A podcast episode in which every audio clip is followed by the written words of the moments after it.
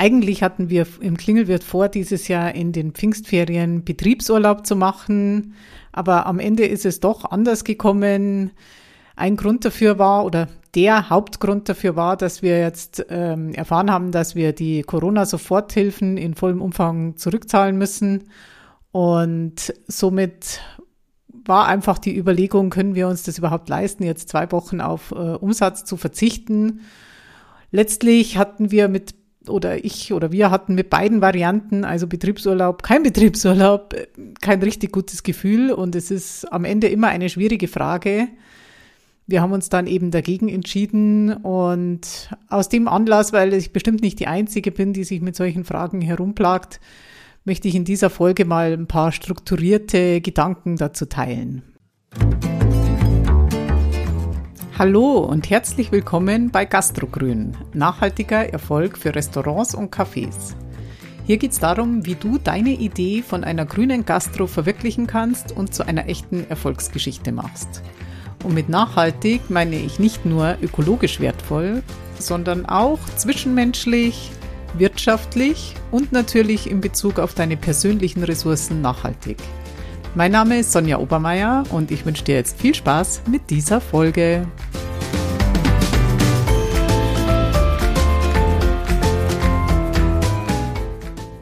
Vor zwölf Jahren habe ich den Klingelwirt, Münchens erstes Bio-Wirtshaus, eröffnet Einige Jahre später habe ich meinen Mann kennengelernt, mit dem ich den Klingelwirt heute gemeinsam betreibe.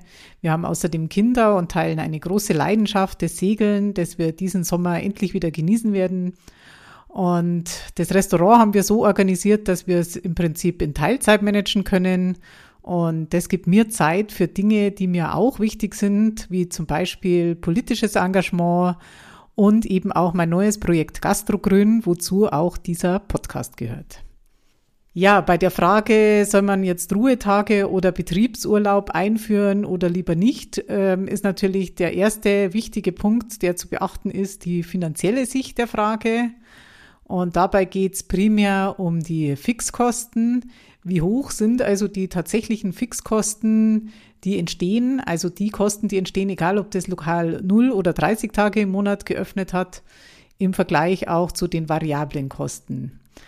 Aber Achtung, bei der Frage muss man ein bisschen aufpassen. Als variable Kosten gelten in der Gastronomie ja primär die Warenkosten. Klar, je mehr verkauft wird, desto höher die Warenkosten.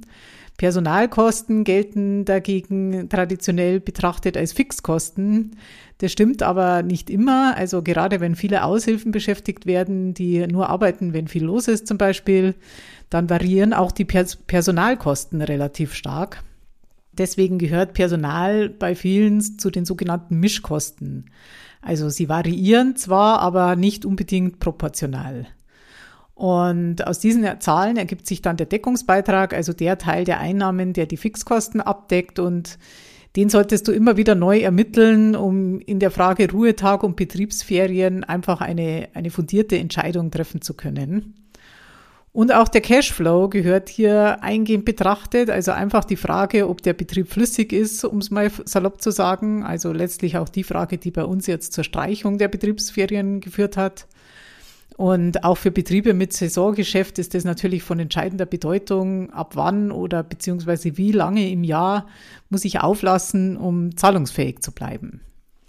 Und so zentral die finanzielle Frage ist, ist es am Ende aber doch nicht die einzige, die wichtig ist. Es geht auch darum, den Mitarbeiter, Mitarbeiterinnen ihren verdienten Urlaub zu gewähren. Und das wird ja auch durch den aktuellen Personalmangel wichtiger denn je, weil wir wollen ja unser verbleibendes Team nicht dadurch verlieren, dass sie dann auch noch auf ihren Urlaub verzichten sollen, weil insgesamt Personal fehlt. Und das Gleiche gilt natürlich fürs Thema Überstundenausgleich. Also hier halte ich es für sehr wichtig, dass diese Frage berücksichtigt wird. Kommen wirklich alle Teammitglieder zu ihrem berechtigten, wohlverdienten Urlaub? Und haben sie auch in der, in der restlichen Zeit sozusagen freie Tage, ausreichend freie Tage, um sich zu erholen? Im Klingelwirt haben wir diesen Sommer zum Beispiel einen Ruhetag pro Woche eingeräumt, nämlich den Sonntag und nicht zuletzt auch deswegen, um den Mitarbeitern Freizeit und Zeit mit der Familie auch mal zu ermöglichen. Und im Sommer ist einfach ein bisschen wenig los. Da lassen die Zahlen, lassen es zu. Und deswegen haben wir uns dazu entschieden. Und natürlich geht es bei der Frage auch um unsere eigene Freizeit und die Möglichkeit, uns als selbstständige Gastronominnen zu erholen. Viele von uns neigen ja bekanntermaßen dazu, diesen Aspekt ein bisschen zu vernachlässigen und leider nicht selten auch zu dem Preis, dass Wirte, Wirtinnen ihr Restaurant irgendwann an den Nagel hängen, einfach weil ihnen die Dauerbelastung irgendwann zu viel ist. Meiner Meinung nach geht es auch anders.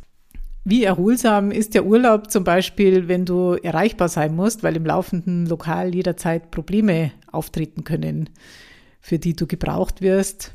Das ist natürlich nicht das Gleiche wie ein Urlaub, in dem das Lokal geschlossen ist. Ich kann da ein Lied davon singen, denn Betriebsferien waren bei uns bisher auch der Ausnahmefall. Und im Moment merke ich einfach, wie, wie erholsam die Sonntage für mich geworden sind, seit wir da Ruhetag haben. Und wir werden das trotzdem nur über den Sommer so machen, weil sich der Kosten, in der Kosten-Nutzen-Abwägung das nur so lohnt. Aber immerhin, im Sommer kann ich jetzt einfach sonntags mal richtig durchatmen. Außerdem ist bei dem ganzen Thema noch wichtig, wie es, wie es sich aus Gästesicht darstellt. Also wenn wir es ausschließlich aus finanzieller oder Urlaubssicht äh, entscheiden würden, dann hätten wir jede Woche andere Öffnungszeiten, weil da einfach so viele Faktoren reinspielen, wann viel los ist, wann wenig los ist, sei es jetzt Messen, Oktoberfest, das Wetter. Also es ist den Gästen natürlich schwierig zu vermitteln, wenn sich die Öffnungszeiten laufend ändern. Und diese Frage muss auf jeden Fall bei der Entscheidung berücksichtigt werden. Also generell ist es sinnvoll, auf der Homepage oder wo auch immer sonst die Öffnungszeiten äh, kommuniziert werden, darauf hinzuweisen, wenn sich da im Jahresverlauf was ändern kann. Im Klingelwirt haben wir jetzt zum Beispiel die, im Sommer die Überschrift Sommeröffnungszeiten, so dass äh, klar wird, dass halt die Öffnungszeiten im Herbst, Winter, Frühling dann wieder anders sind. Dann, wenn ein Betriebsurlaub geplant ist, ist es natürlich wichtig, das auch möglichst früh zu kommunizieren, weil es wäre wirklich ärgerlich, wenn schon vorgenommene Reservierungen dann wieder abgesagt werden müssen.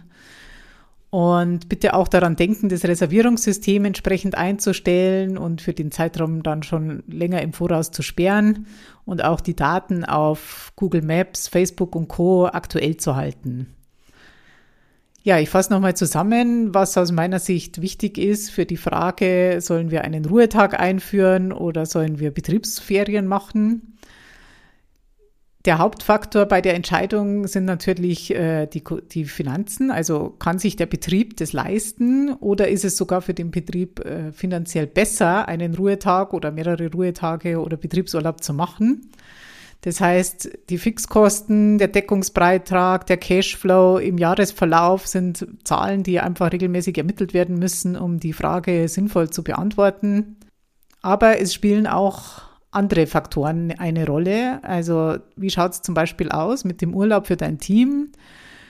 Kannst du hier die vollen Urlaubszeiten gewähren und wie schaut es auch aus mit deiner eigenen Work-Life-Balance und gibt es genügend Zeit für dich, um dich zu erholen und einfach mal abzuschalten, was natürlich bei offenem Betrieb auch an freien Tagen in der Regel nicht so gut möglich ist für Selbstständige.